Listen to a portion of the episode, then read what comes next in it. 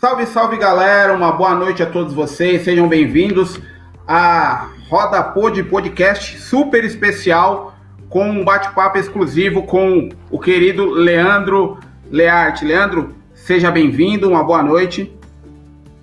Boa noite, Ney, boa noite, queridos amigos ilustres, é, convidados. Quando eu fiquei sabendo dessa esse, nesse nosso bate-papo, eu fiquei bastante ansioso, porque os papos são sempre extremamente importantes, são coisas ligadas às, às coisas que eu realmente tenho muito afeto, né? O que eu vivo, então, para mim é um prazer estar com vocês. Nós que agradecemos, salve, Leandro. Salve. E a... Eu faço questão de apresentar cada um dos convidados. O Rafael Manga já volta, teve uma falha de conexão. Pessoal, é online, é ao vivo. Falhas e problemas de conexão acontecem em todo o país, inclusive em shows, lives, etc. Então, nós temos que ter pau brasileira, que infelizmente não funciona da maneira que nós gostaríamos. Mas é. é uma honra poder contar com cada um dos participantes aqui. Então, desde já, vamos começar pelas mulheres. Apresento a vocês a jornalista independente Fabi Faria, que tem uma base extremamente ligada ao samba e ao carnaval paulistano, constrói trabalhos maravilhosos, Tive o prazer e a honra de trabalhar ao lado dela na revista Sampa, Carnaval e Turismo, e está aqui conosco para poder bater esse papo com o Leandro. Fabi, boa noite, seja bem-vinda. Boa noite, Dinei, boa noite a todos. Leandro, uma honra estar aqui, poder bater esse papo, falar sobre assuntos extremamente importantes que a gente ama falar sobre carnaval, sobre cultura. E boa noite para todo mundo que está assistindo aí essa live, tenho certeza que vai ser sensacional esse bate-papo. Boa noite, Fabi. Boa noite. Aproveito e aproveito e apresento na sequência o querido amigo Marco Matoli. Salve, salve, Leandro, Bruno, Marco, Fabi, Dinei, grande prazer estar aqui. Eu, eu sou um cara que adora conversar sobre cultura, sobre política. Sempre saio desses encontros sabendo mais de que quando é, é, eu, eu, entrei. É muito, é muito bacana. É um prazer estar aqui trocando ideia com vocês.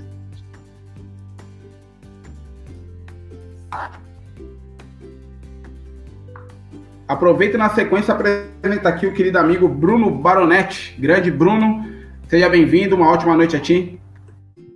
Muito obrigado, Dinei. Obrigado, Fabi, Marco, Leandro. É um prazer inenarrável estar aqui com vocês essa noite. Muito obrigado.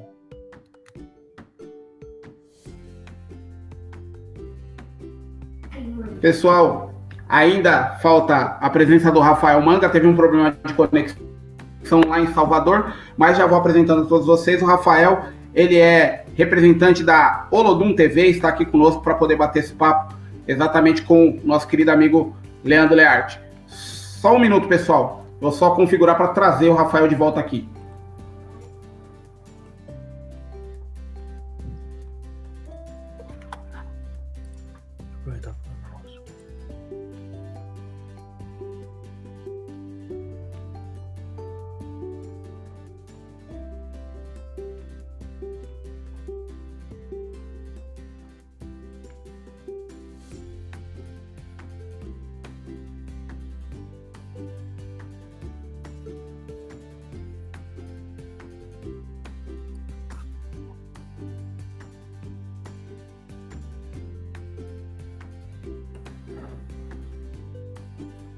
Ô, pessoal, deu realmente falha na conexão, então vamos continuar tocando o barco aqui, batendo um papo com o Leandro. Leandro, para abrir esse bate-papo contigo, eu quero primeiramente lhe agradecer a presença novamente e quero abrir com uma pergunta que você já está acostumado, mas acredito que ter a sua opinião e ouvir a sua fala é muito importante.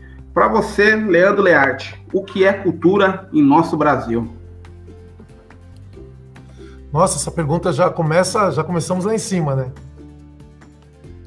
Então, na verdade, Ney, cultura para mim sempre foi uma coisa muito ligada aos, às minhas partes emocionais, mais emocionais e mais ligadas à minha família, as coisas que eu aprendi, as coisas que herdei da, dos meus pais, a, a, a naturalidade deles, a minha naturalidade de São Paulo, a deles que é de Minas, a musicalidade deles, aqui eu aprendi a gostar, que eu herdei deles e a mim, enfim existe uma série de coisas afetivas, muito afetivas, que, que com que elas todas ligadas para mim elas se desenvolvem e elas viram praticamente uma cultura em que você de alguma maneira usufrui, trabalha para ela, a serviço dela, ao mesmo tempo que você é, curte, você também luta para manter, né?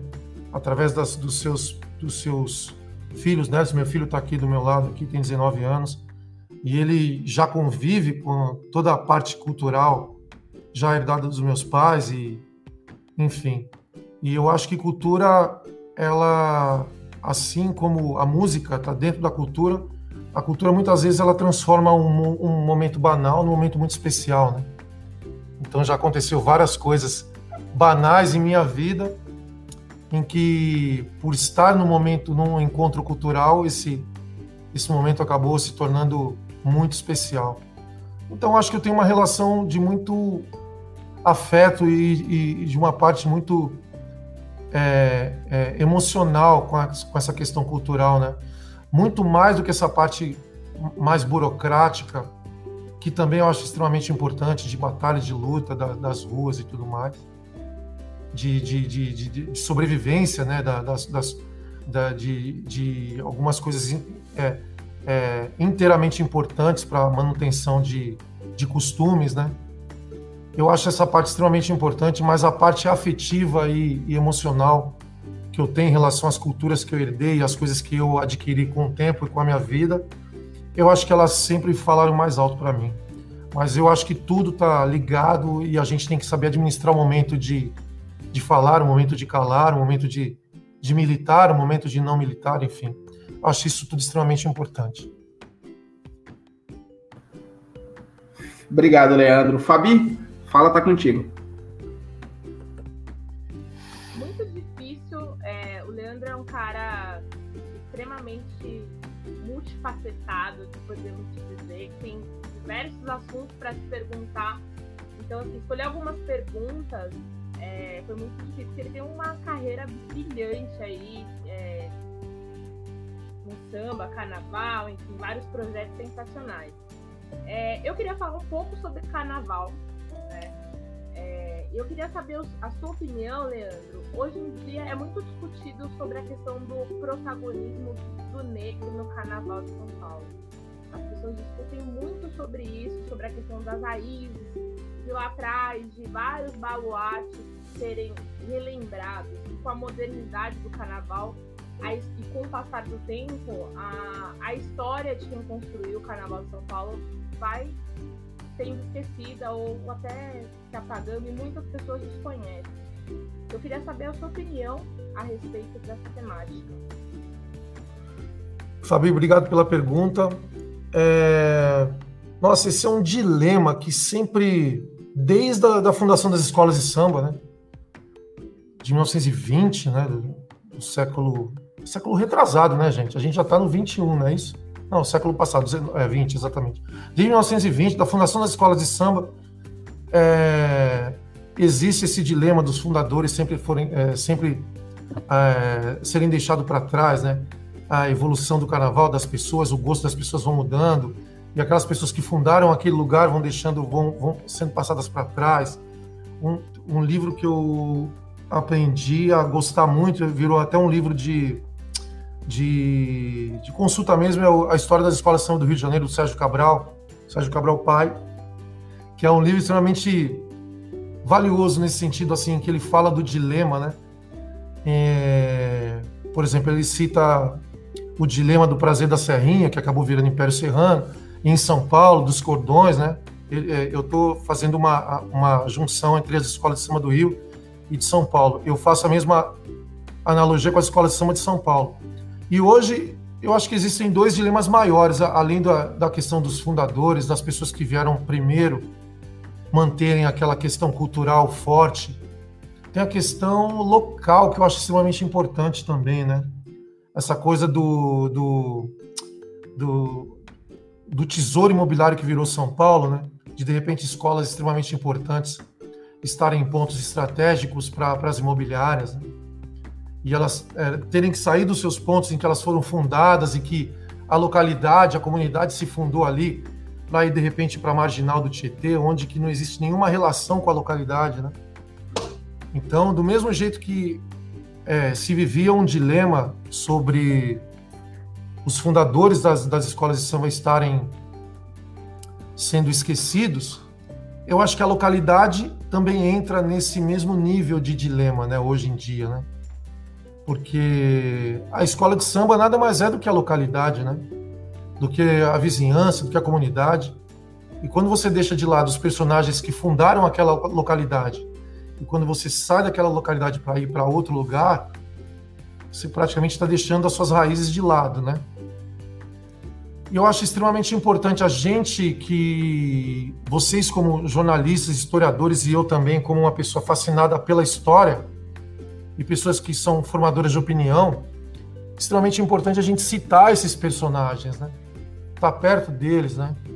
Abraçar esses caras, eles serem homenageados em vida, enfim, é, eles terem ligações com coisas que eles fizeram no passado e dizer que aquilo que eles fizeram no passado é extremamente importante para o dia de hoje, né? Senão fica parecendo de que os, os, fundadores das escolas de samba eles foram só importantes no início, na verdade. Eles são importantes por uma questão inteira de manutenção de uma série de coisas, né? A escola de samba, de alguma maneira, ela entra muitas vezes onde o governo socialmente não pode entrar, fez papel de, de, de muitos governos em sociabilizar pessoas e manter pessoas disciplinadas para um bem comum. É um assunto que me fascina muito, mas eu vejo que por essa questão da, do esquecimento dos fundadores e, e, e, da mudança da localidade das escolas de samba, a escola de samba está passando o pior momento da sua história, eu acho. E eu acho que só uma renovação de consciência que pode mudar esse estado de coisas. Obrigado, obrigado pela resposta, Leandro. É, realmente, a gente precisa raciocinar e mudar muita coisa para esse cenário ficar diferente aí. Vamos, vamos ver, vamos aguardar. Cenas do próximo capítulo, um ano pela frente, aí muita coisa pode acontecer. Querido amigo Marcos Matoli, fala, tá contigo, meu irmão. É, Leandro, você me fez pensar várias coisas e, e realmente território também é, é, é, é, uma, é uma questão de, de cultura, né? Porque quando você está ali ocupando aquele território, quando você está se, sendo pertencente àquele território, é uma maneira de você expressar sua cultura. E lembrando que, assim como está acontecendo esse processo de, de gentrificação nas quadras da, da escola atual, a gente tem pela história um constante empurrar das populações negras para as periferias. Hoje, quando falam que o, que o italiano, Ó, eu sou descendente italiano, mas eu falo que o, que, o, que, o, que o Bexiga, antes de ser um bairro italiano, era um bairro negro, né? Onde os negros foram já empurrados mais para longe. A Liberdade, que é considerado um bairro japonês, também foi um território negro. Então, isso entra numa questão realmente de apagamento de, de, de memórias e de culturas negras, que é o que eu sinto muito na, no samba atualmente. Existe um, um, apagamento aí de tradição que eu acho assustador, voltando também esse assunto dos, dos baluartes da escola de samba. Mas eu só continuei um pouquinho o teu raciocínio e eu queria falar uma outra pergunta, falando de, de, de, outro aspecto, que é uma coisa que eu acho muito bacana na tua história, na história do, do, é, é, do arte popular, que é, é um, é, um, é um período da história da música que eu acho muito interessante, que é os anos 80, quando todos esses jovens negros, por falar em se ocupar de território, ocupam um território inédito à juventude negra, que é a grande mídia. Que era a grande mídia naquele momento era ocupado pelas bandas de pop, de rock, pelos titãs e iês da vida, e de repente se viu invadida por esses, esses jovens que, com uma força avassaladora do, do movimento do samba, começaram a ocupar a grande mídia. Eu queria que você contasse um pouco e, e falasse sobre tua experiência pessoal de, de, de, de, de alcançar essa mídia enquanto jovem negro periférico. Assim, essa, essa é uma pergunta que eu queria te fazer. Eu acho uma história fascinante que eu tenho a maior admiração. Matoli, quero primeiro te agradecer e dizer o quanto que eu te admiro, né? Já, a gente é amigo e, na verdade, já estou fazendo aqui um convite para a gente ficar mais próximos, né? Acho que uma das coisas que a gente mais faz hoje em dia em, no meio dessa pandemia toda é prometer ficar mais próximos, né, de quem que a gente gosta, né? Então É, já, já vai ter promessa da gente poder estar mais próximo. Vamos. Poxa, essa pergunta é uma pergunta incrível, assim, porque me dá um leque de respostas enorme. Vou tentar ser fazer uma síntese daqui. É, quando você falou anos 80, na verdade, é isso mesmo. Muita gente fala 90, mas a gente começou em 80, né? Comecei com 13 anos, 1985.